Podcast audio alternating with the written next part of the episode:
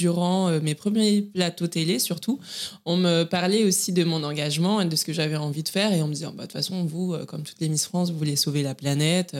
encore une qui va rien faire et, qui aime juste voilà, les animaux. Et enfin, on minimisait mon engagement. Et pour moi, ouais, c'était assez compliqué à gérer parce que je devais toujours me justifier. Et ça, c'est compliqué, avoir à se justifier euh, sur qui on est et ce, qu'on aime vraiment.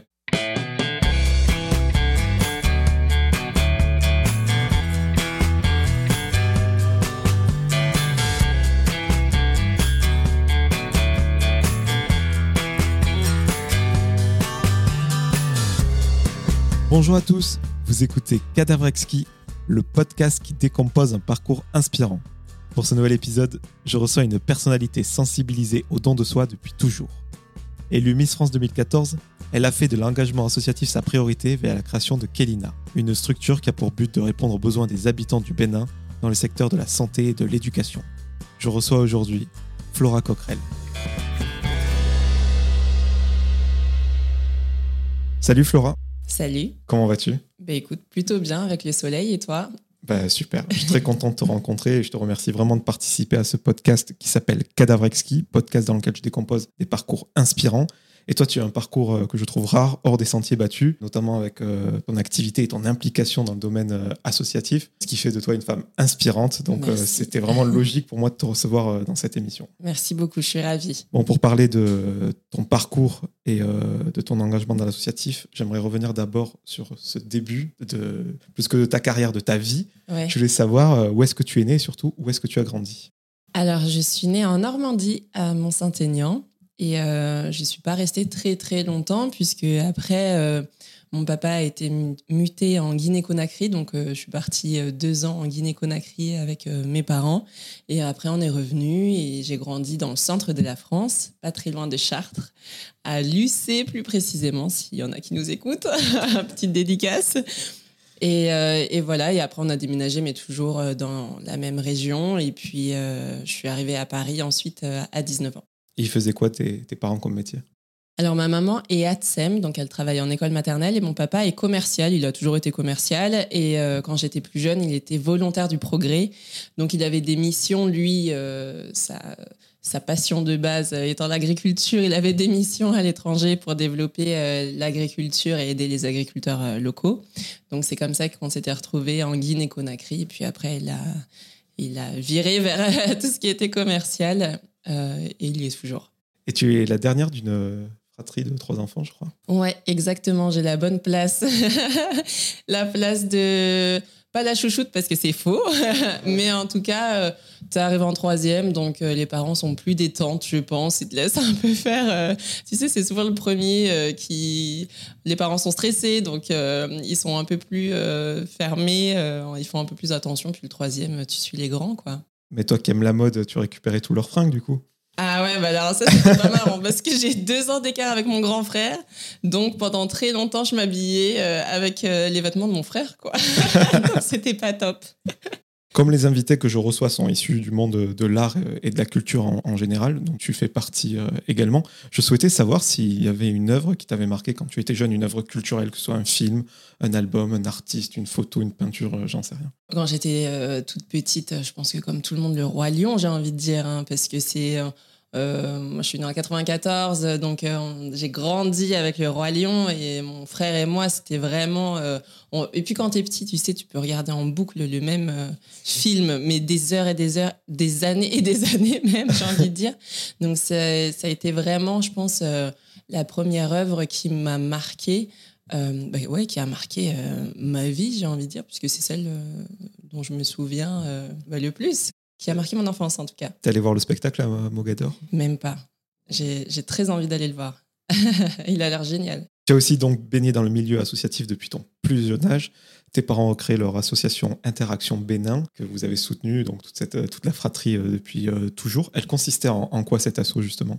Alors, euh, comme mon papa était volontaire du progrès quand il était plus jeune, donc pour aller encore plus loin que le milieu associatif, lui, il faisait il en a fait son métier, puisque quand il était plus jeune, il était volontaire du progrès. Donc c'est comme ça qu'il s'est retrouvé très vite au Bénin, euh, dans le village d'Akaradé, euh, à aider les agriculteurs locaux pour développer euh, bah, leur élevage et, l'agriculture qui se faisait localement. C'est comme ça qu'il a rencontré ma maman. Et quand ils sont venus s'installer en France quelques années plus tard, il avait très envie de continuer ces actions-là que lui faisait pour le travail, mais là avec l'associatif. Donc au début, c'était vraiment axé sur tout ce qui était agriculture. Et puis très vite, ils ont eu des demandes euh, pour euh, bah, aider euh, les, villages alentours à construire des écoles, des forages.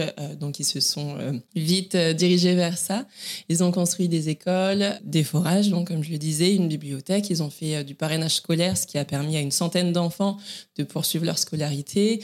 donc quand j'étais petite, j'ai vraiment baigné dedans. Donc, c'était normal pour moi euh, et mon frère et ma sœur d'aller au Bénin. Et en même temps, euh, bah, on suivait nos parents. On allait voir euh, les élèves parrainés dans les villages. On allait voir l'école qu'ils étaient en train de construire.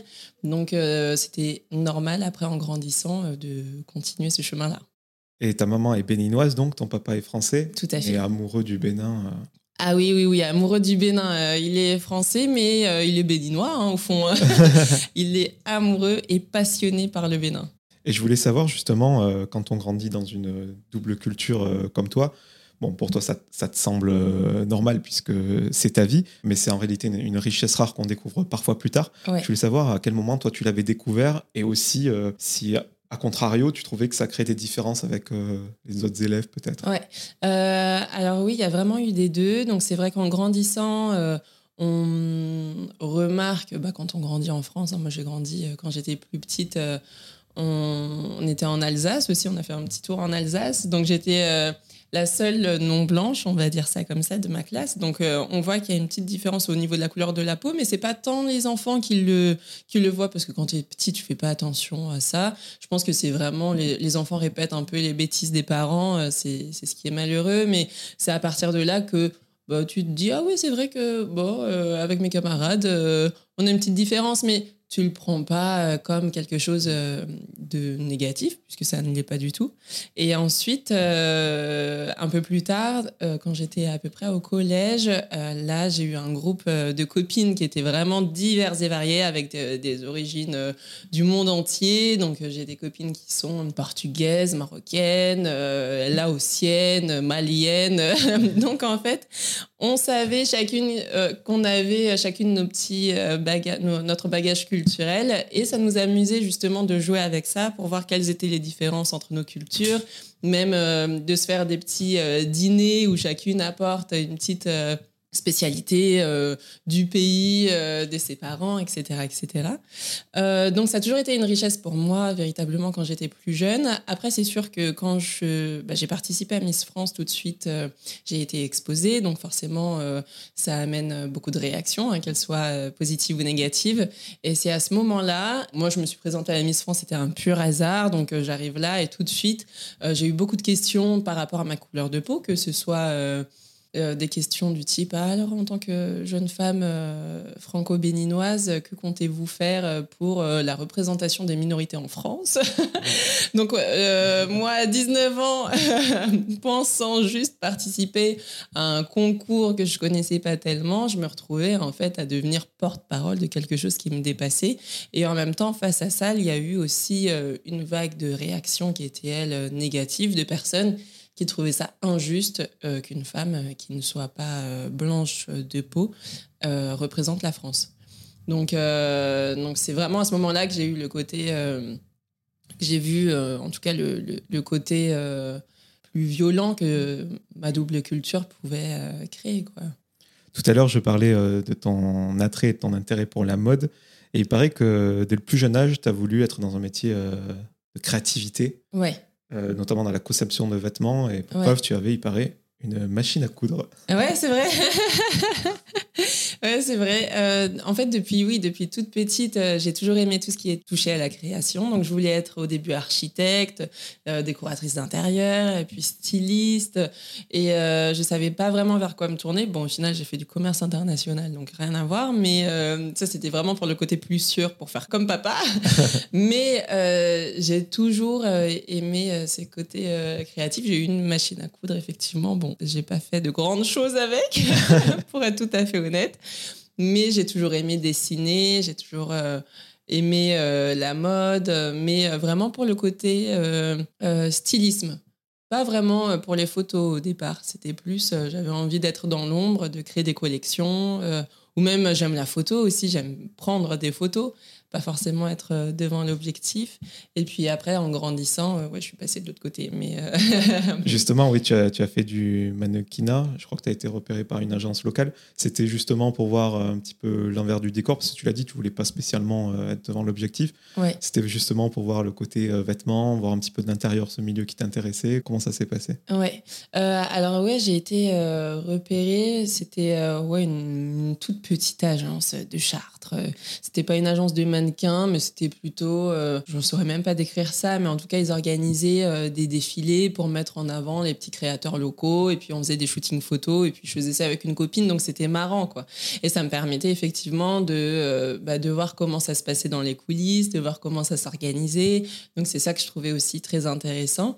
Et c'est comme ça aussi après que m'est venue l'idée de participer à Miss France, parce qu'au départ, moi qui ne connaissais pas du tout ce milieu-là, je me suis dit ça va me permettre de voir comment euh, se déroule un événement de la sorte, un défilé, même si c'est pas un défilé de mode, bon, ça reste l'organisation euh, d'un spectacle où il y a des défilés, où euh, il y a aussi différentes tenues. Mais ouais, à la base, c'est vraiment ce côté-là qui m'intéressait. T'as aimé cette expérience? Euh, oui, j'ai aimé cette expérience. Après, dès que je me suis présentée, euh, moi c'était Miss Orléanais à l'époque. Euh, ça, j'ai moins aimé parce que je connaissais pas du tout. Et c'est vrai que à Miss Orléanais, dans les concours locaux, on va dire, il y a beaucoup plus de personnes, en tout cas de jeunes femmes, qui viennent avec l'envie absolue de, de réussir et pour qui c'est vraiment le rêve de petite fille. Euh, tandis qu'ensuite, par la suite, à Miss France, bah, on se retrouve avec des nanas qui sont comme moi, qui sont arrivées un peu par hasard. et donc là, c'est beaucoup plus chill. Mais dans les concours locaux, euh, c'était vraiment trop prise de tête. Et je me suis dit, oulala, dans quoi je m'embarque? Moi qui voulais juste venir euh, observer, c'était un stage d'observation. je me suis retrouvée dans un truc un peu plus prise de tête euh, au départ. Alors, je ne sais pas si tu sais, mais dans cette émission, j'ai reçu euh, deux de tes amis, je crois, Vaïmalama Chavez et Malika Ménard. Alors, est-ce que tu t'inscris dans cette tradition des Miss qui se sont lancées parce qu'une copine leur a dit de le faire? Ah, bah, C'est un peu ça, en fait. À l'époque, euh, pour moi, c'était, ça s'est fait un peu bizarrement. En vrai, je ne sais même pas exactement comment ça s'est fait, cette histoire. Je raconte toujours la même histoire. Il faudrait que je retrouve vraiment euh, qui m'a envoyé cette publication parce qu'à l'époque, bon, il y avait beaucoup d'événements qui, circulaient sur Facebook et j'avais vu sur Facebook euh, qu'il euh, y avait les inscriptions pour participer à Miss Orléanais et donc il y a plusieurs personnes qui m'ont envoyé ça. À ce moment-là, en plus, j'étais en stage à l'étranger donc j'étais loin de tout ça. J'avais pas du tout dans l'idée de rentrer et me présenter à, à ces présélections-là. Bon, il s'avère que quand je suis rentrée en France, les présélections avaient lieu une semaine après, donc j'en ai parlé à mes parents Ma mère m'a dit euh, Bon, écoute, t'as rien à perdre, vas-y. D'autant plus que bah, c'est une expérience, enfin, c'est vraiment quelque chose que je connaissais pas. Donc je me suis dit Bon, on va voir comment ça se passe. Ça peut être. Euh, que bénéfique. Après tout, c'est une expérience de plus. J'ai rien à perdre. Allons-y. De toute façon, je vais pas gagner. Et voilà, je me suis lancée comme ça. Justement, moi, je me souviens euh, des interviews que tu faisais euh, après ton, ton sacre, quand tu passes dans, tous les médias. Et euh, ça m'avait marqué à l'époque parce que tu disais vraiment clairement que ce n'était pas ton rêve, même après Miss Orléanais d'ailleurs, quand tu étais élue, c'est ce que tu as dit. Oui, je suis contente, mais ce n'était pas mon rêve. Et euh, comme tu l'as dit, tu n'avais rien à perdre. J'ai l'impression que tu t'inscris un peu dans cette tradition de la culture américaine où euh, voilà l'échec, euh, il est permis, quoi. Ouais, totalement. Mais c'est vrai que oui, c'est vrai que c'est plutôt la culture américaine qui veut ça. Nous, en France, on a un peu honte de l'échec, mais moi, je suis plutôt, je me suis vraiment dit. En fait, je je suis pas partie défaitiste, mais je me suis dit, il y a tellement des filles qui souhaitent gagner que dans tous les cas, moi, je viens histoire de voir euh, comment ça se passe, mais euh, je m'en fiche de savoir euh, si, si je suis la plus belle ou que sais-je. Donc, je suis vraiment venue dans cet esprit-là. Et après, ça s'est enchaîné. Et c'est vrai qu'au final, bah, pour beaucoup de Miss France, ça se passe un peu comme ça. hein. C'est un peu, ouais, on a vu la lumière, on est rentré, bon, on a réussi, et puis après, on s'est pris de jeu. Et J'avais noté cette phrase justement après ton sacre à Miss Orléanais. Tu dis Ce n'était pas un rêve de petite fille être Miss, je n'en ai pas toujours rêvé. Maintenant, je m'intéresse beaucoup au domaine de la mode, le mannequinat. Et c'est un domaine qui s'y lie. Donc, ce qu'on vient de dire tout à l'heure, Ouais. euh, encore une fois, la, la curiosité, l'envie de voir l'envers du décor. Et le fait est que cette élection, euh, ça a été le début d'un- d'une spirale folle, quoi. Ouais, ouais, ça a été, le- mais euh, ça a été le début d'une spirale folle, mais en même temps, euh, c'est vrai que je, je pensais que c'était lié l'univers des Miss et de la mode, mais en fait pas du tout. Enfin, après maintenant, huit ans après, je peux le dire que pas du tout. C'est des choses qui sont totalement différentes et même euh, c'est vrai que le monde de la mode a un peu un regard critique sur les Miss, ce que je trouve dommage parce qu'ils trouvent ça un peu trop populaire à leur goût et quand on est du monde de la mode ou du luxe, on peut avoir euh, justement euh, un regard très critique euh, là-dessus. Donc ça, je trouve ça dommage. Mais en tout cas, euh, oui, à l'époque, Miss France, c'était pas du tout un rêve, loin de là. Euh, on a souvent cette idée euh, que bah, les femmes qui se présentent à Miss France euh, en rêvent depuis euh, leur plus jeune âge euh, et qu'elles sont euh, ravies parce qu'elles ont enfin atteint euh, ce qui pourrait être pour elles le sommet de je ne sais quoi. Alors que pour moi, non, c'était pas du tout le cas. Après, j'ai pris comme c'est venu, c'était une super expérience, je regrette pas du tout.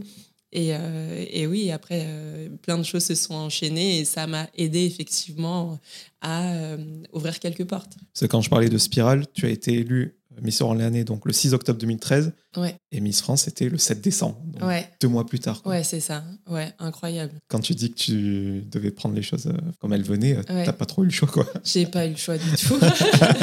Non, et c'est vrai que c'était, enfin, avec du recul, c'était choquant. C'était choquant, mais le choc de ma vie. Parce que comme j'avais pas du tout dans l'idée de me présenter, donc c'est vraiment en deux mois que tout s'est joué. Parce que trois mois avant l'élection de Miss France, cette idée-là était loin de mon esprit. Donc euh, tout s'est joué vraiment euh, bah, dans ces deux mois-là. Et puis même dans les deux mois, il y a un mois de préparation. Donc. euh, où les candidates à Miss France se retrouvent, partent en voyage de presse, etc. Donc j'ai vraiment eu un mois avant de commencer l'aventure Miss France pour me préparer, pour me faire à l'idée que j'allais euh, bah, partir à l'élection Miss France, que je devais euh, prévenir mon école, que je devais préparer mes valises. Donc c'était beaucoup de choses à gérer euh, en très peu de temps. Et même euh, si c'était pas ton rêve, euh, moi je me souviens, euh, enfin je me souviens, je me souviens pas, mais j'ai regardé euh, la, la- la cérémonie où tu as été élue de Miss France. Vous êtes rentrées, euh, les filles, de dos, miroir à la main. Ah ouais. Est-ce que tu avais la pression sur le moment Bah évidemment La grosse pression. Et c'est vrai que cette entrée de dos, miroir à la main, était horrible avec du recul. Parce que, en fait, au niveau de la pression, déjà, tu as la pression parce que on se retrouve dans, une, dans un zénith, on est filmé, il y a à peu près euh, 10 millions de téléspectateurs qui nous regardent, c'est énorme. On n'est pas du tout des pros de la scène. Donc tu te retrouves propulsé de ta petite campagne à, à un plateau de TF1 et euh, cette entrée euh, de dos avec le miroir à la main, ça nous permettait juste de commencer en voyant un petit peu ce qui se passait derrière nous et en se disant oh là là, dans deux secondes, va falloir se retourner et essayer de sourire euh, du mieux que tu peux parce que c'est pas évident et, et faire le show quoi. Et Faïma Lama nous avait expliqué que vous deviez apprendre les, les positionnements sur scène Ouais. Avec tous les cas de figure possibles euh, selon Oui. les personnes euh, éliminées. euh. Ouais, c'est ça, parce que tu sais pas du tout. hein, on commence, euh, nous on était 33 à l'époque, maintenant ils sont 30, mais on sait pas du tout euh, qui va passer la première sélection. des, on, on passait de 33 à 12 donc, et ensuite à 5. Donc à chaque fois, il y a des nouveaux défilés, des nouveaux positionnements sur scène, et comme on sait pas qui fera partie des présélectionnés, ben, on doit apprendre tous les placements. J'ai revu donc des interviews de toi et tu disais que au fur et à mesure que les salves d'élimination passaient, non pas tu avais peur de gagner, mais tu ne voulais pas gagner. Non, je voulais pas. Mais en fait, je voulais pas gagner. C'est pas que je voulais pas, c'est que j'avais pas du tout planifié ça. Et je pensais pas que c'était possible. Parce que, encore une fois, je suis arrivée à Miss France et je me. C'était pas mon rêve absolu. Moi, euh, je voulais juste. euh, J'ai des, parents qui nous ont toujours euh, poussés à l'école et moi aussi, j'aimais l'école. Donc, je me, suis toujours dit, je vais faire un bac plus 7. Donc, en fait, je savais quelle école je voulais faire. Je savais ce que je voulais faire de ma vie, plus ou moins. Donc, en fait, être Miss France, c'était pas dans mes plans. Donc, quand je suis arrivée à Miss France, déjà, on m'appelle dans les candidates présélectionnées. Alors, à chaque fois qu'on m'appelait, je disais un gros mot. J'étais, oh putain. non, on le voit un peu sur, euh, sur les images. Parce que j'ai été choquée, en fait. Je me dis, mais attends, mais qu'est-ce qui se passe? C'était pas du tout prévu comme ça. Et je pensais pas, je pensais pas pouvoir euh, passer les étapes parce qu'encore une fois, euh, comment juger que tu es plus apte qu'une autre à être présélectionnée et ensuite à être Miss France, c'est hyper difficile. Donc j'imaginais pas ça possible. Tout à l'heure, euh, tu parlais des gens qui disaient euh, une Miss euh, non blanche, c'est pas possible. Ouais. À part Sonia Roland, il n'y avait pas de modèle, donc peut-être que tu croyais pas forcément en tes chansons. Bah ouais, il y a eu deux, il y avait un peu de ça aussi parce que c'est vrai que dès que j'étais Miss Orléanais, j'avais déjà, alors que j'étais pas passée à la télé encore, hein, j'avais déjà quelques remarques, je recevais déjà des messages qui étaient un peu, enfin, remplis de haine par rapport à ma couleur de peau. Donc je me suis aussi dit bon là, avec tout ça, est-ce que j'ai mes chances euh, pour arriver jusqu'en finale? Je suis pas certaine, puisqu'on recevait à cette époque-là. Et c'est vrai que Sonia Roland, qui est franco-rwandaise, avait gagné Miss France en 2000. Donc je m'ai présentée 14 ans après elle. Donc je m'étais dit, est-ce que ça va être euh, possible de revenir 14 ans après une Sonia Roland? Bon, on verra. Et bon, ça l'a fait. Mais... Petite parenthèse, Orléanais, c'est pas une région, ça n'existe Non, pas du tout. ok, on est, d'accord. C'est pour ça que tout le monde pense que je viens d'Orléans alors que je viens de Chartres. Bon, c'est pas très loin, hein, j'accepte. Mais en fait, euh, à l'époque, maintenant Miss Orléanais n'existe plus, c'est Miss Centre tout simplement. À l'époque, ils avaient séparé la région Centre en deux. Et voilà, donc il y avait Miss Orléanais d'un côté, Miss Centre de l'autre, ce qui était, c'était pas très pratique. tu as gagné sous la bannière de l'Eure-et-Loire? Euh, Oui, moi je viens de l'Eure-et-Loire. Et euh, du coup, euh, c'est la première fois que la, région est distinguée. Ah oui, ouais. Bah ouais, pour nous, c'était la première fois, ouais. Et je me souviens de ton sacre, euh, t'as même pas embrassé la gagnante, la, ah, l'ancienne Miss. la honte. Mais à chache fois que je regarde ça, je me dis, mais quelle honte En fait, j'étais tellement, j'étais tellement choquée J'étais vraiment choquée. Moi, j'étais pas dans les favorites à l'époque en plus. Donc il y a de ça aussi. C'est pour ça que je pensais pas. J'avais pas eu euh, la puce à l'oreille, quoi. Je pensais pas du tout à aller loin. Donc je me suis retrouvée face à Miss Tahiti euh, qui s'appelle Meyata, qui est une femme euh, incroyable, qui était gentille, qui elle était dans les favorites. Donc, euh, je me suis dit, quand je me retrouve face à elle, je me suis dit, bah, elle va gagner. C'est logique, quoi, elle va gagner. Et je, la voyais pleurer et un peu paniquer, parce que c'est vrai que pour euh, une jeune femme qui vient de Tahiti, c'est un déracinement aussi total. Donc, je, comprends, euh, je comprenais sa panique, mais en même temps, je me suis dit, bah, de toute façon, c'est elle qui va remporter Miss France, quoi. Et là, quand Garou, c'était Monsieur Garou, le président du jury à l'époque, prononce le nom de ma région, je avec panique. Une faute. Je avec une faute. Orléans. J'ai panique et en fait, encore une fois, je me dis oh putain, qu'est-ce, qu'est-ce qui se passe? Et j'en oublie d'embrasser euh, Meyata qui se trouve en face de moi. Je me tourne, je vois Sylvie arriver vers moi avec un grand sourire, un bouquet de fleurs. Ça me fait encore plus flipper. Je me dis oh là là, là ça y est, ça, je me retrouve coincée. Et j'oublie tout, en fait. Donc, j'ai zéro réaction. Je, je réagis euh, pas forcément comme j'aurais aimé le faire, mais euh, c'était euh, naturel. et les Miss France sont souvent moquées au moment où elles formulent leurs vœux. Toi, tu t'es fait remarquer parce que tu as parlé de l'alphabétisation et l'insertion des femmes dans le monde du, du, travail. Et quand on connaît ton engagement dans l'associatif aujourd'hui, dont on va parler tout à l'heure, et celui que tu avais avant avec tes parents. Est-ce que ça t'a affecté euh, d'être euh, quelque part stigmatisé? Parce qu'on ne croit pas forcément à ce que disent euh, les Miss au moment où elles formulent leurs vœux, tandis que toi, vraiment, c'est parti de toi, quoi. Ouais, ouais. franchement, oui, parce que déjà quand on participe à Miss France, alors ça, j'ai, ça a été très compliqué au départ pour moi à gérer parce que euh, c'est un titre qui porte aussi avec lui plein de préjugés. Euh.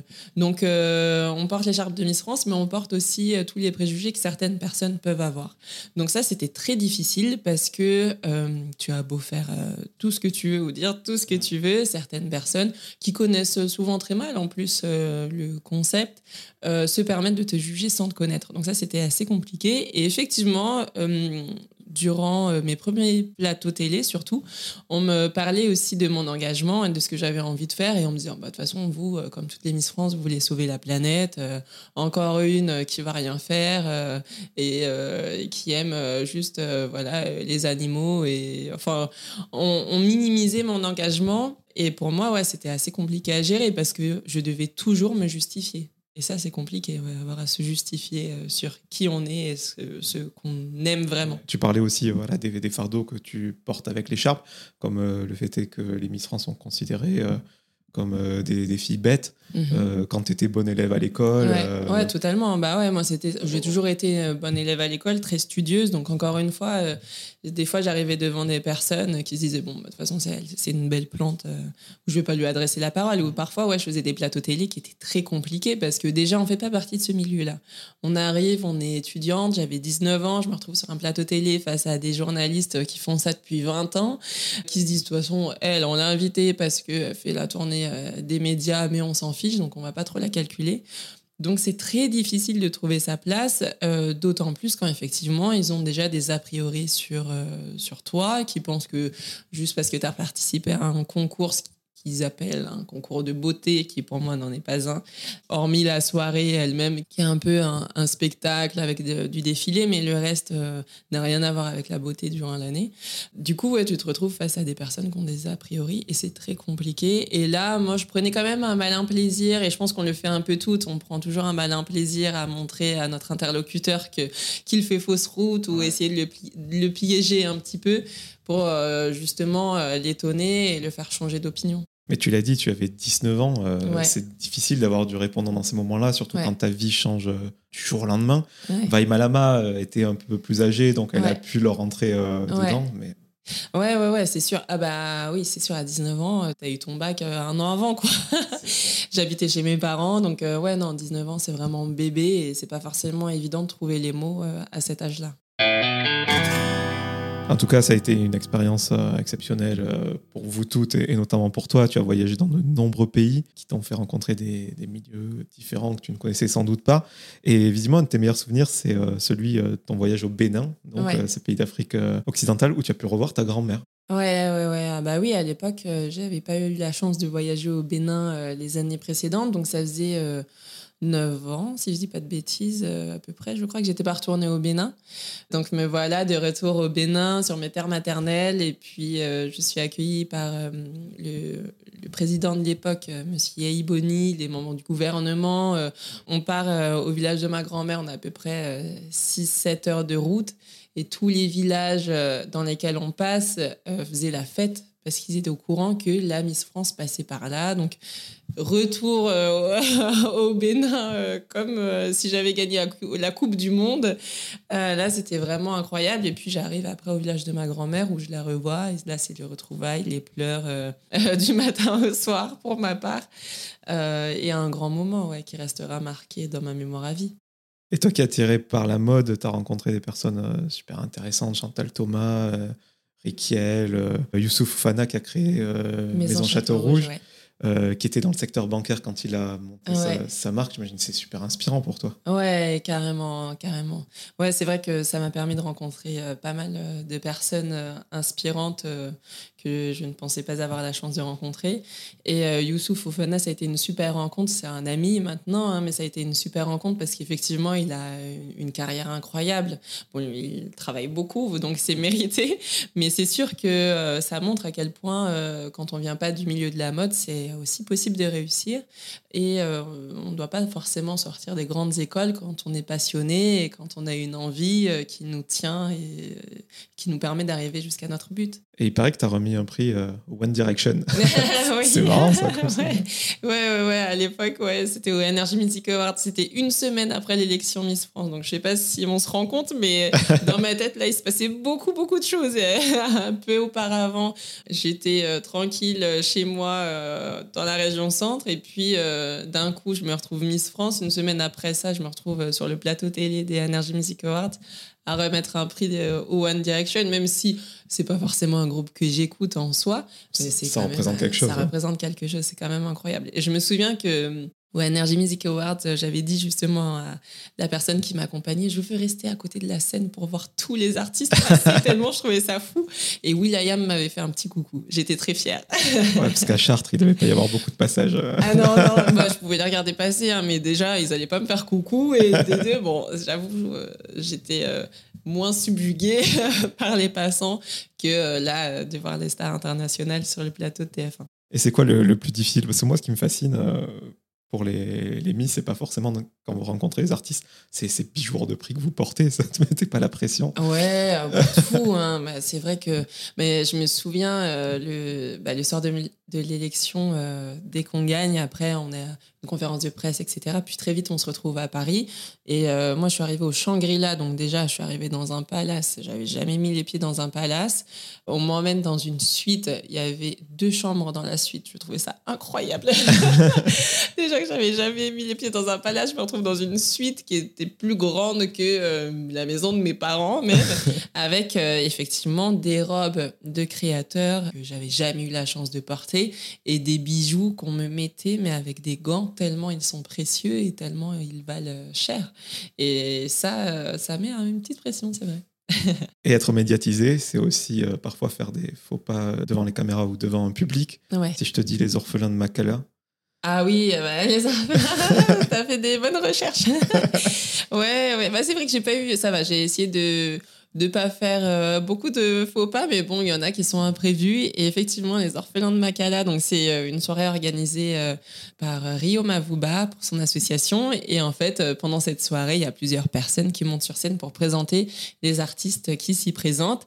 Et je montais, je crois, la dernière sur scène. Donc j'enfile ma robe rapidement parce qu'on était en retard. Et la personne qui m'aide à la mettre me dit à deux secondes avant de monter, elle vient de craquer. Donc en fait, j'avais la robe sur moi et la robe craque et on m'appelle pour monter sur scène. Donc je monte sur scène, j'essaie de serrer les bras parce que euh, du coup euh, la fermeture éclair ne tenait plus rien et comme c'était un bustier, il suffisait que je danse un peu pour que ce soit fini. Et là, on appelle Moussier Tombola qui qui chantait la chanson Corde à sauter. Donc je sais pas si tout le monde se souvient de cette chanson là. Je crois que oui. Mais il y avait une petite choré qui allait avec donc Corde à sauter, etc où il fallait sauter. Et là, donc, il dit Allez, 1, 2, 3, tout le monde saute Et il fait la choré. Donc, me voilà sur scène à, faire à essayer de faire la choré en tenant ma robe euh, qui était à deux doigts de tomber. Enfin, bon, c'était euh, un petit. Euh, c'est les aléas du direct. Hein. Il fallait essayer de, de, jouer le jeu jusqu'au bout, mais c'était pas évident. C'était pour la bonne cause. Ouais, voilà, pour la bonne cause. bon, voilà, ton année de, de Reine Miss France, euh, tu vis des choses de fou, euh, un planning où tu, j'imagine l'année, tu ne la vois pas s'écouler. Et quand ça se termine, euh, parce que quelque part, pendant cette année, tu perds un peu ton identité, on t'appelle Miss France et plus Flora. Ça fait quoi de se poser, se recentrer, revenir un peu à l'essentiel? C'est vrai que c'est une année exceptionnelle, Miss France, parce que ça nous permet de bah, de voir beaucoup de choses, de voir beaucoup de monde, de faire le tour de la planète. Mais c'est aussi éprouvant et je pense qu'on n'imagine pas à quel point ça, peut être aussi fatigant. Je pense que maintenant, ça a un peu changé parce qu'il y a aussi les réseaux sociaux. Donc, euh, il y a moins cette rencontre avec le public, euh, peut-être. Puis il y a aussi eu le Covid, donc ça a un peu changé les événements. Mais à l'époque, en tout cas, on partait beaucoup, beaucoup à la rencontre du public. On travaille euh, six jours sur sept à peu près. Ça comprend tous les voyages et on fait pas euh, du 8h, 18h. Hein. Euh, c'est la journée, on a quelque chose. Le soir, on a un événement et on dort très peu. et c'est comme ça tout le temps. Donc c'est très chouette, mais c'est assez épuisant. Donc à la fin, j'avais quand même hâte que ça se termine pour me reposer déjà pour pouvoir euh, un peu euh, dormir. Et effectivement, ce côté d'avoir une étiquette euh, qui était un peu collée sur mon front, ça commençait à être un peu lourd pour moi. Enfin, je trouvais ça super de porter cette écharpe et, c'était j'étais honorée de représenter la France parce qu'on est quand même ambassadrice de la France à notre niveau mais euh, j'avais envie de redevenir juste Flora Coquerel et de juste euh, aller me poser euh, avec mes potes tranquille, de voir ma famille, de vivre juste ma vie de jeune femme de 19 ans. Ce qui n'était plus trop le cas forcément à l'époque. Et j'avais aussi envie de retourner à l'école, de, faire, de vivre mes projets à moi. Parce que quand on est Miss France, on est quand même salarié d'une société. Donc on oublie un peu sa vie perso. Tu es toujours salarié l'année d'après, je crois. Tu fais toujours un petit peu de représentation. Euh, bah, ça dure un an. Et puis après, euh, les années suivantes, euh, on a, on a des demandes des partenaires de Miss France pour les, les, dernières Miss France, on va dire. Donc, on n'est plus salarié. Ensuite, on crée une entreprise qui nous permet de travailler après, après ça. Mais on est salarié vraiment de la société Miss France juste une année.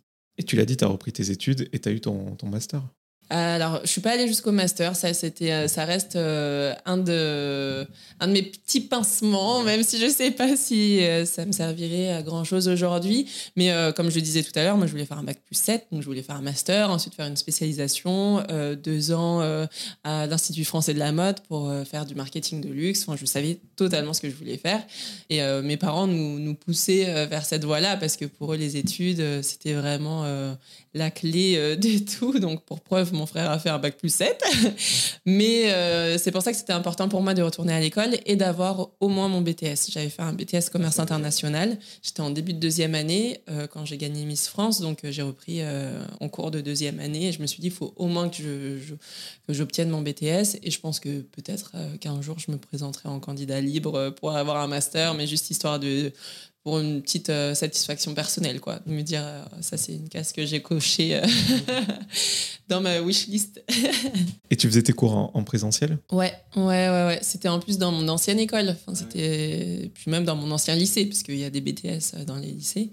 Donc, je suis retournée à Chartres. Je suis retournée dans ma chambre d'ado, chez mes parents pour retourner à l'école. Mais c'était cool. Franchement, c'était chouette. C'était intense parce que j'avais, je crois, trois mois avant le de passer mon diplôme. Donc en trois mois, euh, c'était vraiment, j'avais la tête dans les bouquins euh, du matin au soir. Mais au moins, ça me donnait un objectif après cette année folle euh, qui était l'année de Miss France. Et pour finir avec la parenthèse des Miss, tu as été quatrième à Miss Univers. Ouais. La fameuse année où le présentateur a annoncé la Colombienne Adriana Gutierrez comme gagnante. Euh, ce n'était pas elle. Euh, oui. C'était imposé, quoi. ouais, ouais, ouais, c'était assez incroyable. Moi, déjà, euh, Miss Univers, bon, c'est arrivé un an après Miss France pour moi, donc j'y suis allée. J'étais très contente de participer à cette nouvelle aventure. J'avais beaucoup moins de pression, mais en même temps. tu sais à quoi t'attendre. Je, je, voilà, je savais à quoi m'attendre. En même temps, je voulais vraiment profiter de cette, cette expérience, parce que c'est incroyable de se retrouver à une expérience. Enfin, dans un événement où il y a des femmes du monde entier. Donc ça, je trouvais ça fou. Et j'étais très contente de représenter la France et d'avoir emmené la France jusqu'à cette euh, quatrième place, ce qui était inédit à l'époque euh, parce qu'on n'avait jamais fait de top 5. Bon, l'année d'après, Iris est venue euh, gagner l'élection, donc bon, ça a mis tout le monde d'accord. Mais effectivement, euh, le soir de l'élection, donc on m'appelle euh, moi pour en quatrième place, donc je pars dans les coulisses et j'ai à peine le temps de remonter sur scène parce que avant d'appeler la gagnante, il y a toutes les candidates qui sont euh, sur scène à l'arrière. Donc j'ai à peine le temps de remonter sur scène qu'on voit Steve Harvey appeler Miss Colombie en tant que Miss Univers. Très bien, tout le monde est très content, mais euh, on aperçoit quand même euh, le présentateur qui fait les, le tour du plateau, euh, qui est pas tranquille, on voit que tout le monde s'affole un petit peu, et là on l'entend effectivement annoncer, et donc ils avaient déjà remis la couronne, l'écharpe, les fleurs, elle avait déjà embrassé, fait un discours pour dire merci au monde entier. donc c'est à ce moment-là que Steve Harvey s'excuse et annonce qu'en fait c'est pas Miss Colombie qui a gagné, Miss Philippines. Donc, euh, on reprend la couronne à Miss Colombie, on reprend les, même les fleurs et on donne tout à Miss Philippines. Et Miss Colombie a été euh, dévastée parce que pour elle, c'était vraiment un rêve, hein, euh, Miss Colombie. Enfin, là-bas, c'est pas comme en France, c'est vraiment les Miss. tu deviens Miss Colombie, c'est, tu deviens une superstar, quoi. C'est vraiment une autre échelle. Donc, ouais, c'était un sacré moment. Et tu l'as dit, euh, ce genre de concours, euh, voilà, tu sais euh, comment ça se passe, tu vas un peu plus détendu. Mais en même temps, j'imagine que tu veux quand même tirer ton épingle du jeu et pourquoi pas gagner. Mais à Miss Univers, la chirurgie esthétique, elle est autorisée. à Miss France, c'est pas le cas. Puis vous êtes tous sur le même pied d'égalité. Vous êtes là un petit peu par hasard, tu l'as dit tout à l'heure. Comment t'apprends le truc, du coup, avec des gens qui savent où ils vont, euh, avec cette chirurgie esthétique? Comment tu t'essayes un petit peu de, ah, ton naturel à la française? Je trouvais ça drôle. J'avais pris beaucoup de recul et puis j'étais plus. Euh, c'est vrai qu'à Miss France, on est un peu. Euh, on est souvent très jeune, on, est un peu là par hasard, on sait pas trop à quoi s'attendre, on sait pas trop entraîner, on sait même pas marcher avec des talons. Là, tu te retrouves à Miss Univers où c'est des machines de guerre. Les filles, elles s'entraînent depuis. Pour certaines, c'est même culturel. Pour, pour elles, c'est à 16 ans, euh, ou même déjà quand tu es petite, tes parents euh, te mettent dans des concours, mais ça je trouve ça absurde d'ailleurs, des concours euh, de minimis ou que sais-je. ensuite, à 16 ans, pour ton anniversaire, on t'offre ta première chirurgie. Enfin, il y a vraiment certaines cultures, surtout les filles d'Amérique latine, où bah, le milieu des Miss, c'est vraiment quelque chose pour elle d'incroyable. C'est un objectif de vie. C'est donc c'est vrai que quand tu arrives là, petite française un peu perdue, qui a pas fait de chirurgie et bon, qui a envie de tout donner, mais si tu gagnes pas, c'est pas très grave.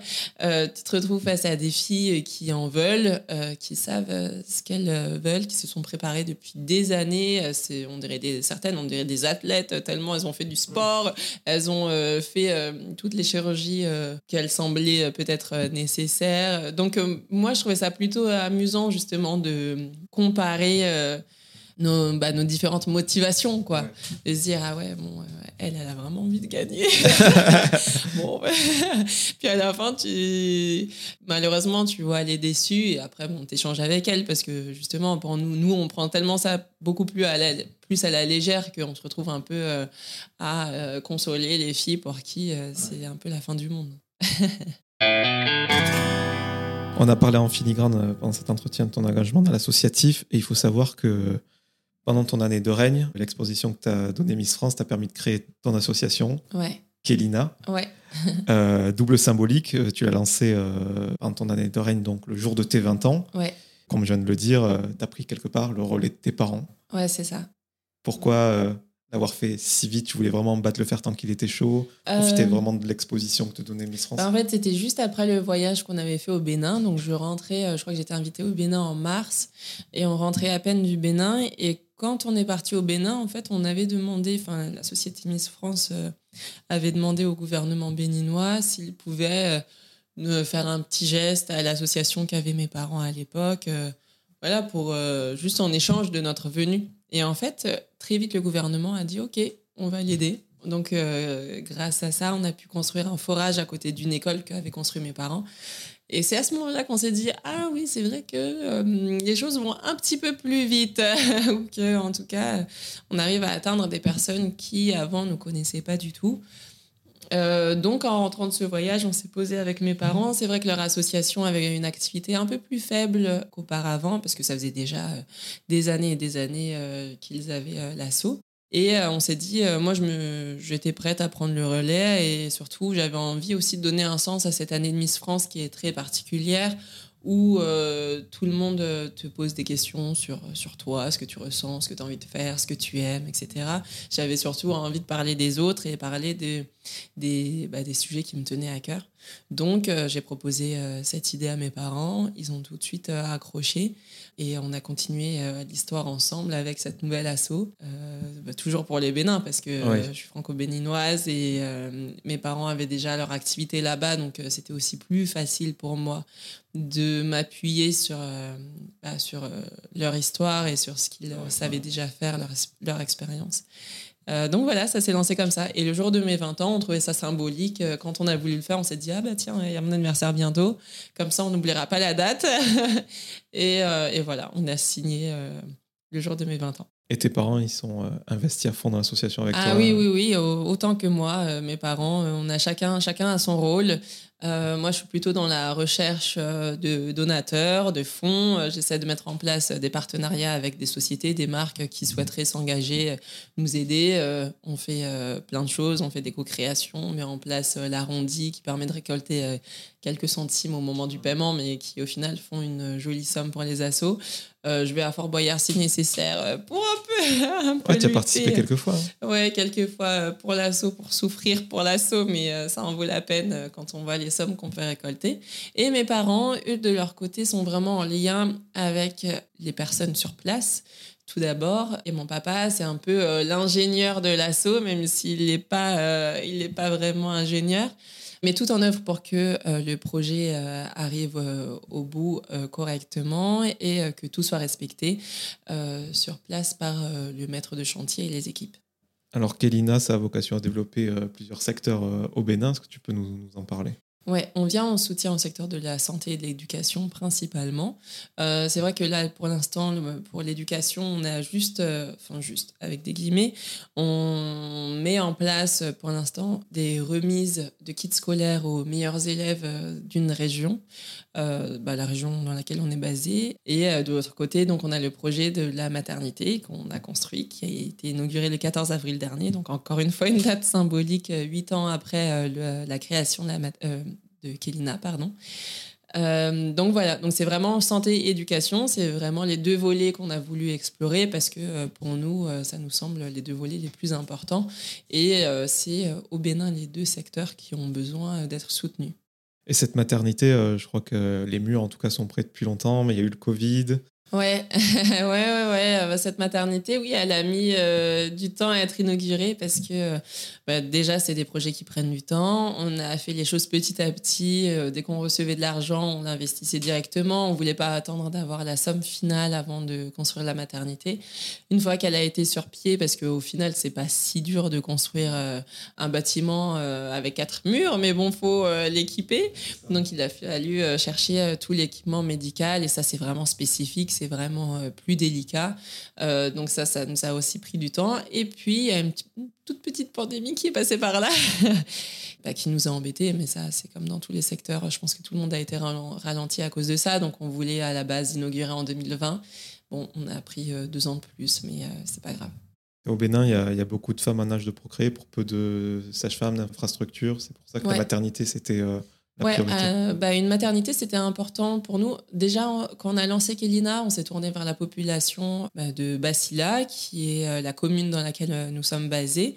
Euh, en est ressorti le besoin d'une maternité. Alors, c'est vrai que quand on nous a dit une maternité, au début, il y avait la maternité, il y avait d'autres demandes aussi qui allaient avec. On s'est dit, ça peut être bien. Après, c'est vrai que c'est délicat. Nous, on ne fait pas partie du milieu de la santé. C'est très compliqué. De... On ne peut pas deviner, en fait, ce dont a besoin une maternité quand on n'y travaille pas. Donc, euh, au début, on est allé un peu euh, petit à petit. Et au final, on a choisi ce projet-là parce que, euh, oui, les chiffres étaient parlants. on s'est rendu compte que dans la zone rurale, bon, c'était, c'est des chiffres qui datent d'il y a quand même 15 ans, mais l'évolution n'a pas été énorme. dans les zones rurales du Bénin, il y avait environ une sage-femme pour 20 000 femmes en âge de procréer. Et en 2016, il y avait dans tout le Bénin à peu près un médecin pour 10 000 habitants avec 5 infirmiers et 5 sages-femmes dans tout le Bénin, donc euh, dans les zones euh, rurales euh, comme en ville, ce qui reste très faible, très peu, et d'autant plus que dans les zones rurales comme Akaradé, la ville où nous sommes situés, il fallait parcourir à peu près 80 km pour aller à l'hôpital le plus proche. Maintenant, là, le goudron est en train d'arriver jusqu'au village, mais ce n'était pas le cas avant. Donc, euh, quand il y avait des, des, problèmes à la naissance, euh, ça pouvait euh, vite dégénérer. Il y a les murs, il y a l'équipement dont tu viens de parler, mais il y a aussi le personnel. Comment vous faites pour faire venir alors c'était important. ouais. c'était important pour nous de pas faire une maternité privée euh, et ça nous déchargeait aussi du personnel. Donc c'est une maternité publique, donc c'est le gouvernement qui place le personnel. Euh, donc euh, ça c'est c'est une bonne chose. Comme ça, on travaille main dans la main avec le gouvernement et, et chacun a sa part du travail. Et donc, euh, très vite, euh, on nous a affecté euh, une sage-femme et des infirmiers. C'est pour ça qu'on avait fait une préouverture en fin d'année dernière, puisqu'ils étaient déjà présents sur le site. Et comment s'est passée l'inauguration, le 14 avril? Super bien, l'inauguration, très très bien. C'est vrai que c'était assez angoissant parce qu'on se dit ça y est, on arrive au bout du projet, enfin, et en même temps, ça marque le début d'autre chose. Donc il y avait quand même quelques angoisses. Mais non, ça s'est super bien passé. On était vraiment heureux euh, de en fait c'est l'aboutissement d'un long travail quoi. Donc euh, de voir euh, les femmes heureuses et même de rencontrer les premiers bébés nés dans la maternité Nanazalia c'était grandiose. Donc c'était un moment assez magique ouais et tu étais avec tes parents, j'imagine, sur place. J'étais avec mes parents, ouais, tout à fait. et euh, tu l'as dit, la pandémie est passée par là entre le moment où euh, la maternité s'est construite et son inauguration. Et euh, pour montrer aux gens que vous n'êtes pas resté inactif sans rien faire, je crois que pendant cette période, vous avez procurer des masques à la population, du gel. Ouais, ouais, ouais, on a, on a essayé. Hein. Déjà, on a essayé de faire ça quand c'était plus facile d'en obtenir ici, parce qu'au début, même en France, c'était compliqué. Hein. Il y a eu une période où les masques, le gel, on n'en trouvait plus partout. Donc, dès qu'on a pu faire quelque chose, et surtout, on a mis en place dans les écoles, à l'entrée de chaque classe, on s'est associé à une petite association locale pour euh, mettre en avant euh, le lavage des mains, euh, même des petits gestes simples à l'école, aux élèves, avant de rentrer dans les classes, pour essayer d'échapper un maximum à cette pandémie qui, bah, qui touchait tout le monde. En France, il y a des milliers d'associations. Ouais. Comment tire son épingle du jeu, euh, même quand on est une ancienne mise, qu'on a un peu d'exposition. euh, J'imagine trouver des mécènes, des donateurs, Ouais. parce que c'est pas juste pendant ton année de règne, c'est euh, Ouais. C'est- tout le temps qu'il en faut. Ouais, c'est tout le temps, c'est tout le temps. Bah ouais, c'est pas évident. Hein, de- Franchement, c'est pas évident parce que faut que les gens aient confiance en nous. Faut être euh, le le plus euh, transparent possible. Nous, notre force, je dirais, mine de rien, c'est d'être une petite association. Parce qu'on est une association familiale, on n'a pas de frais, on n'a pas de locaux, on n'a pas d'employés. Donc en fait, chaque euro qui sera donné à l'assaut sera reversé directement dans le projet. Donc, euh, donc pour ça, c'est chouette parce que euh, les gens peuvent avoir totalement confiance en nous.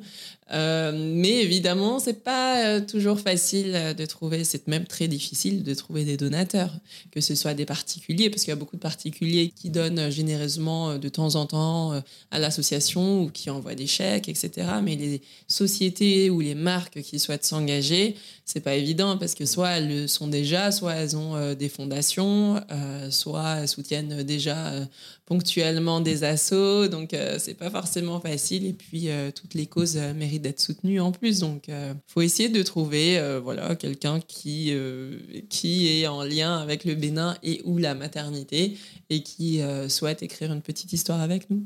Je sais pas si c'est toujours d'actualité, si on peut en parler, mais vous avez eu le soutien de, d'LVMH, Ouais. un des plus grands groupes euh, français, si ce n'est Ouais, plus grand. Ouais. Ça aide euh, quand même un petit peu. Ouais, carrément. Bah, c'était, ça, c'était une grande surprise pour nous, hein, parce que clairement, en tant que petit asso, on s'attendait pas du tout à ça. Mais euh, voilà, faut savoir que le groupe euh, a quelques associations coup de cœur, et euh, du coup, on faisait partie des associations parce qu'ils en, ils en soutiennent euh, plusieurs, hein, comme vous pouvez vous en douter. Euh, donc, euh, on faisait partie des associations coup de cœur du groupe, donc ils nous ont pas mal aidé les premières années à, à avancer, surtout parce qu'au début, c'était pas simple. Et vous avez eu quelques prix, je crois, aussi. euh. Ouais, on a eu quelques prix. mais on- a été récompensé pour l'engagement. J'ai été récompensée pour l'engagement euh, que j'ai avec Elina. Et c'est chouette parce que les prix, plus euh, le fait d'avoir travaillé avec LVMH, ça nous permet aussi euh, d'avoir une crédibilité dans ce milieu-là. Et Kelina, qu'est-ce que ça veut dire? Kélina, alors c'est vrai que tout le monde nous pose la question parce que c'est pas un, nom commun, euh, même si c'est un prénom. hein, Il y a des gens qui euh, portent le prénom Kélina. Kélina, c'est le nom d'un rocher qui se situe à Karadé, donc dans le village de ma grand-mère, qui est un rocher assez symbolique de par sa forme, parce qu'il a une forme un peu euh, particulière. Je parlais tout à l'heure du roi lion, donc on connaît tous le rocher du roi lion. voilà, il a une forme un peu comme ça. Moi, je le compare à ce rocher-là parce que ça fait comme une table avec un socle assez volumineux et au-dessus un, deuxième rocher qui est assez plat.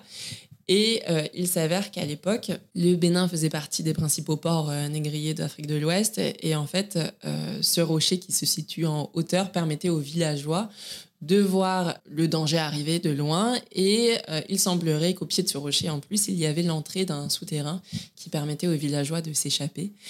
Donc c'est un rocher qui, qui est symbolique parce qu'il aurait sauvé des vies euh, par milliers euh, à l'époque. quoi. Donc euh, quand on cherchait un nom, je savais pas trop quoi choisir. J'avais pas don- envie de donner un nom bateau à l'assaut, Flora, association, ou, ou je ne sais quoi. Du coup, on a demandé à ma grand-mère, elle nous a parlé de Kélina et en plus le nom est hyper beau, ça sonne bien et en plus l'histoire est belle, donc on a choisi ça. Et je crois qu'il y a un documentaire sur MyCanal où on peut voir la construction de la, maternité? Euh, ouais, j'avais fait un documentaire avec euh, Canal Plus sur tout le Bénin. Donc, on avait parcouru le Bénin de long, euh, en large, en travers. Euh, on avait fait plein de stops pour bah, justement promouvoir le pays, montrer un petit peu les points qui me plaisent dans le pays. Et eff- effectivement, j'ai fait un petit stop à la maternité. J'étais obligée.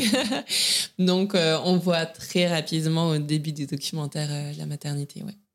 Et tu l'as dit euh, tout à l'heure, euh, vous êtes à l'écoute de la population pour connaître leurs besoins. Maintenant que la maternité est faite, Ouais. quelle est le- la suite? Euh, alors là, c'est plutôt nous qui souhaitons euh, continuer le projet parce qu'on a un terrain de 2 hectares et on a encore pas mal de place sur ce terrain-là. Euh, déjà, on aimerait apporter la chirurgie sur place parce qu'on n'a pas de bloc opératoire encore dans la maternité parce que ça, c'est encore un autre budget. Ça demande beaucoup d'argent, donc il va falloir chercher d'autres mécènes. Donc on aimerait faire des blocs opératoires. On aimerait aussi faire de la formation en continu et même de la e-formation parce qu'aujourd'hui avec euh, Internet, il y a Internet partout, même au village. Donc euh, on peut faire de la e-formation euh, pour que les sages-femmes ou en tout cas tout le personnel soignant soit formé quotidiennement. Euh, on aimerait aussi faire de la prévention, ce qui est hyper important. On aimerait aussi euh, mettre euh, une salle qui permettrait à des... On a beaucoup de demandes de médecins, d'ophtalmos, de dentistes qui souhaiteraient se rendre sur place pour faire des consultations durant une période donnée. Donc on aimerait faire une salle de consultation qui permettrait tout ça. Et aussi un logement qui pourrait accueillir justement toutes les personnes qui viendront, qui transiteront par la maternité. Donc on a vraiment l'envie d'en faire un centre de santé L'idée, c'était de commencer par la maternité, mais euh, notre envie, c'est vraiment d'aller plus loin et de pouvoir à la fin accueillir un maximum de personnes qui nécessiteraient, enfin toutes les personnes qui nécessiteraient des, soins. Et si des particuliers comme moi, on, veut aider Kélina, comment on fait? Bah, déjà, on peut en parler. En parler euh, comme tu le fais, c'est déjà super. Euh, déjà, nous, enfin, m'avoir invité pour euh, promouvoir l'assaut, c'est déjà très chouette parce que je suis certaine que certaines personnes qui vont nous écouter ne nous connaissaient pas. Donc, ça, c'est déjà une bonne chose. Et puis après, évidemment, bah, le nerf de la guerre pour une asso, ça reste l'argent, comme pour tout. Donc, donc comme je le disais tout à l'heure, chaque euro reversé à l'assaut, ça va directement dans le projet. Donc, si on peut participer, et même si on a peu de moyens, mais qu'on a envie de le faire, bah, tous les dons sont les bienvenus. Il n'y a pas de petits dons, il n'y a que des grands gestes. Il y a Internet, il y a, un site. Ouais, malheureusement notre site est en construction, euh, mais euh, on, nous trouvera, on nous retrouvera très vite. Euh, en attendant, on est sur tous les réseaux sociaux, on a Insta, on a Facebook, on a même Twitter. On tweet pas beaucoup, mais on est plus actif en tout cas sur Instagram et Facebook. Moi, je voulais te parler euh, de la mode rapidement, parce que euh, pendant toutes ces années, euh, depuis ton, ton sacre, j'ai regardé pas mal d'interviews. Tu parles de lancer ta marque de cosmétiques, de mode depuis des années. Ça en est où? Bah, C'est vrai que ça fait longtemps. En fait, directement après Miss France, j'avais euh, comme projet de créer une marque de cosmétiques. C'était du skincare. Et comme j'avais fait du commerce international et que j'étais aussi un peu jeune et, pas bête, mais en tout cas jeune et pleine, euh, pleine d'ambition euh, Bon, j'ai pas voulu m'associer à qui que ce soit et je pensais pouvoir tout faire toute seule, ce qui n'était pas du tout le cas. Euh, donc en fait, euh, quand je me suis rendu compte de tout ça, je me suis dit que c'était pas simplement euh, pas la bonne période. Donc en fait, j'avais arrêté ce projet-là sur lequel je m'étais plongée quand même un ou deux ans. Hein. j'avais déjà trouvé les laboratoires, j'avais réussi toute seule quand même à faire pas mal de choses, mais on peut pas tout faire. Ensuite, c'est vrai que les vêtements, bah, ça fait, euh, je pense que ça, c'est depuis toute petite. Hein, je dessine, euh, j'ai toujours dessiné des vêtements et je pense qu'un jour, je lancerai ma collection. Euh, en tout cas, ma marque, je me le souhaite parce que ça fait partie de mes envies. Mais là, pour l'instant, je me concentre plutôt. J'ai envie de lancer ma marque de produits capillaires, donc pour les cheveux bouclés et crépus. Je travaille dessus actuellement, donc ça ne saurait tarder. J'ai pas encore de, de date de sortie, mais ça fait partie de mes projets. Ben, on relayera dès que ça sortira. C'est gentil. Puis en plus, tu pourras mettre une petite marge pour l'association. Enfin, ouais, c'est prévu, pensé déjà. c'est prévu. Et euh, je voulais que tu nous parles du documentaire euh, Wax in the City, je crois. Ouais. Qui est d'ailleurs trouvable sur Arte. Je l'ai regardé sur le site d'Arte. Ouais. Où euh, ça mêle de tes passions, du coup, l'Afrique et la mode. Ouais. Via le wax. Est-ce que tu peux nous en parler? Ouais, Wax in the City, ça a été une super expérience. J'avais été contactée par euh, le réalisateur qui s'appelle Elise Oné, euh, qui m'avait envoyé un message sur Facebook d'ailleurs à l'époque. je m'étais dit, qu'est-ce que c'est que cette histoire encore? Et au final, c'était une super expérience. C'était vraiment euh, la découverte pour moi, puisque j'avais jamais participé à un documentaire. J'ai eu la chance de coécrire le, le doc, puisqu'il est juste venu vers moi avec l'envie de. Enfin, le réalisateur est venu vers moi avec l'envie de parler du wax parce que c'est un tissu qu'on voyait un peu plus et, qu'on voyait euh, même dans les magazines sur les défilés de mode. Mais euh, il était tellement euh, imprégné d'histoire qu'il avait envie d'en parler un peu plus en détail. Donc ensemble, on a mis, on a mis sur papier un itinéraire. Donc on a traversé le Bénin évidemment, le Burkina Faso, le Sénégal, la Côte d'Ivoire et on est surtout allé aux Pays-Bas puisque le wax c'est un, tissu coloré, mais c'est du coton à la base, qui est imprimé aux Pays-Bas. Donc c'est hollandais. C'est via les colonies qu'on pense que. Voilà, c'est ça. Donc euh, c'est un tissu qui est africain euh, par son histoire, parce que c'est porté en Afrique et les femmes se sont euh, appropriées ce tissu par la manière de le porter ou de l'utiliser. Mais ça reste un tissu qui est hollandais d'origine. Donc c'était intéressant pour nous de parler de cette histoire-là et de montrer aussi différents profils de personnes qui aiment le wax, qui l'utilisent et les personnes qui ne souhaitent pas du tout l'utiliser et plutôt mettre en avant euh, les tissus euh, qui sont propres à l'Afrique, voilà, dans tous les pays, en Côte d'Ivoire, en Burkina Faso et ailleurs. Tu as fait des shootings avec du wax en plus, je crois euh, Ouais, bah, moi j'en porte. Hein. Je porte du wax. Bah, au Bénin, on en trouve un peu partout du wax. On a le plus grand marché de tissus d'Afrique de l'Ouest qui s'appelle Dantokpa. Donc on, a du, on a du wax à gogo et on a des, des super personnes qui qui sont aptes à nous euh, créer des tenues. Donc, euh, j'en porte régulièrement. Et ouais, j'ai eu l'occasion de faire des shootings avec des tenues en wax. donc, il y a l'association, il y a ce projet de produits capillaires euh, qui arrive. Aussi, on peut te retrouver sur Instagram. Tu fais ce qu'on appelle de l'influence. Toi qui aimes la créativité, mine de rien, il faut en avoir pas mal pour se renouveler, proposer des contenus différents. T'aimes bien faire ça? Ouais, totalement. Ça fait partie des nouveaux métiers. Et c'est vrai que c'est un métier, euh, comme ça fait partie des nouveaux métiers, tout ce qui est nouveau, je pense que tout le monde a un peu. Euh, et un peu critique euh, dessus. Euh, mais je trouve ça assez dommage parce que comme dans tous les métiers, encore une fois, euh, il y a du bon et du mauvais partout. Il y a des personnes professionnelles et non professionnelles aussi partout. moi, je prends ça pour le côté créatif. Comme tu le disais, il faut savoir se renouveler, il faut savoir être... être bah, pouvoir faire des propositions euh, différentes à chaque fois en fonction euh, des marques euh, qui nous approchent. J'essaie de sélectionner un maximum parce que évidemment il y a beaucoup de personnes qui qui nous approchent, mais je pense que c'est important de garder une ligne éditoriale cohérente et surtout de travailler avec des personnes qui et des marques euh, qu'on aime et qui nous ressemblent. Euh, donc j'essaie euh, ouais, de faire ça du mieux que je peux en tout cas. Et pour l'instant, ça m'amuse. On verra combien de temps ça dure, mais pour l'instant, je trouve ça sympa. Puis tu fais bien en parler. En plus, vous avez quelque part un devoir de responsabilité parce que vous êtes suivi par des, jeunes. Ouais.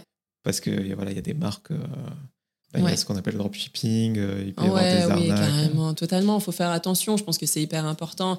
Il y a des marques euh, ouais, qui, qui, ne valent pas la peine d'être mises en avant. Et il y a des personnes, malheureusement, euh, qui le font parce qu'il y a le monétaire derrière qui les intéresse. Mais ouais, je pense qu'il faut être hyper vigilant. Mais comme dans tout, je pense qu'il faut prendre ça avec beaucoup de recul et ne pas suivre tout le monde et n'importe qui et ne pas acheter tout et n'importe quoi aussi. D'autres projets euh, à venir dont tu aurais peut-être oublié de, de, me parler, peut-être un docu euh... euh ouais, bah, docu, j'aimerais beaucoup parce que c'est vrai que ça me plaît, ça me parle vachement. Euh, j'aimerais beaucoup, ouais, peut-être mettre en avant d'autres profils de personnes qui ont des projets comme le mien avec Elina et qu'on connaît pas forcément. donc ça, ça reste dans un coin de ma tête pour l'instant, en effet, mais, mais c'est dans un coin de ma tête. Flora, quelques petites questions euh, en rafale pour terminer cet entretien et pour encore mieux te connaître. Ok. tu as une question qui me vient comme ça. L'épreuve que tu détestes le plus à Fort Boyard Je dirais euh, toutes les épreuves avec des araignées. As-tu une routine matinale incontournable? Euh, une routine matinale incontournable. Je dirais déjà chaque matin, j'essaie de boire un grand verre d'eau et de pas regarder mon téléphone directement, ce que j'ai du mal à faire, j'avoue. Je pense qu'on a tous un mauvais réflexe, mais bon, je commence déjà par le verre d'eau, c'est déjà pas mal. Est-ce que tu as une peur irrationnelle? Euh, bah, les araignées, encore une fois. Hein. Je pense que ça, ah, on a beau euh, se dire que ça fait pas de mal, c'est pas la petite qui va manger la grande, on peut dire tout ce qu'on veut. Ça reste une peur, une de mes plus grandes peurs. L'avantage de Miss qui te manque encore aujourd'hui L'avantage d'être euh, invité au resto. C'est vrai, on mange vachement bien hein, pendant cette année-là. Est-ce que tu aurais euh, une série à me recommander euh, How to Get Away with Murder. Moi, je suis passionnée de, je suis passionnée de par cette série et je suis passionnée aussi euh, d'histoires un peu glauques comme ça. Donc ça, c'est vraiment ma série préférée. Sur Netflix? Sur Netflix, ouais, avec Viola Davis, elle est incroyable. Euh, est-ce que tu aurais une personnalité à me recommander, un homme, une femme, que ce soit une de tes connaissances ou pas d'ailleurs, peu importe son degré de notoriété, pour que j'invite euh, à mon micro et qu'on fasse le même exercice qu'on a fait ensemble? Oh, peut-être mon père. Il a beaucoup de choses à dire. c'est vrai, hein, il a beaucoup de choses à, dire, mais il faut faire. Je pense qu'il faut que ton émission dure au moins trois heures. bah écoute, quand on fera une émission spéciale Kelina. Voilà, Fred, si tu nous écoutes. à qui aimerais-tu dire pardon? À qui euh, Oh là là, bonne question ça. Je ne sais pas. Bah, peut-être à mes parents parce que plus petite, euh, j'ai dû faire pas mal de bêtises qu'ils ont dû réparer. Et pour terminer, tout simplement, euh, avec ce qui t'est arrivé pendant euh, Miss France et tout ce qui a suivi, tes engagements dans l'associatif qui se sont concrétisés, tous tes projets en cours, est-ce que tu es heureuse? Est-ce que tu as une certaine quiétude, plénitude à l'heure actuelle? Professionnellement, bien sûr, j'entends. Euh, ouais, je suis heureuse. Je suis heureuse. Après, j'ai plein d'envies et je m'arrête pas sur mes acquis. Donc, euh, par exemple, Miss France, pour moi, c'était juste un passage dans ma vie. Ça reste qu'une année. Euh, j'en ai, j'ai 28 ans, donc il y a 27 autres années qui ont complété mon CV. mais même si je suis très contente de ma vie actuellement, j'ai encore plein d'envies. Il y a tellement de choses à faire dans ce monde-là que, que je m'arrête pas sur, ouais, sur mes acquis. ben, merci beaucoup, Flora. Merci à toi. Merci à toutes et à tous d'avoir écouté cet épisode avec Flora Coquerel. Si vous voulez soutenir le projet, vous pouvez mettre 5 étoiles sur Apple Podcast et Spotify et vous abonner à Cadavre Exquis sur toutes les plateformes de streaming. Je vous donne rendez-vous très bientôt en compagnie d'un nouvel invité.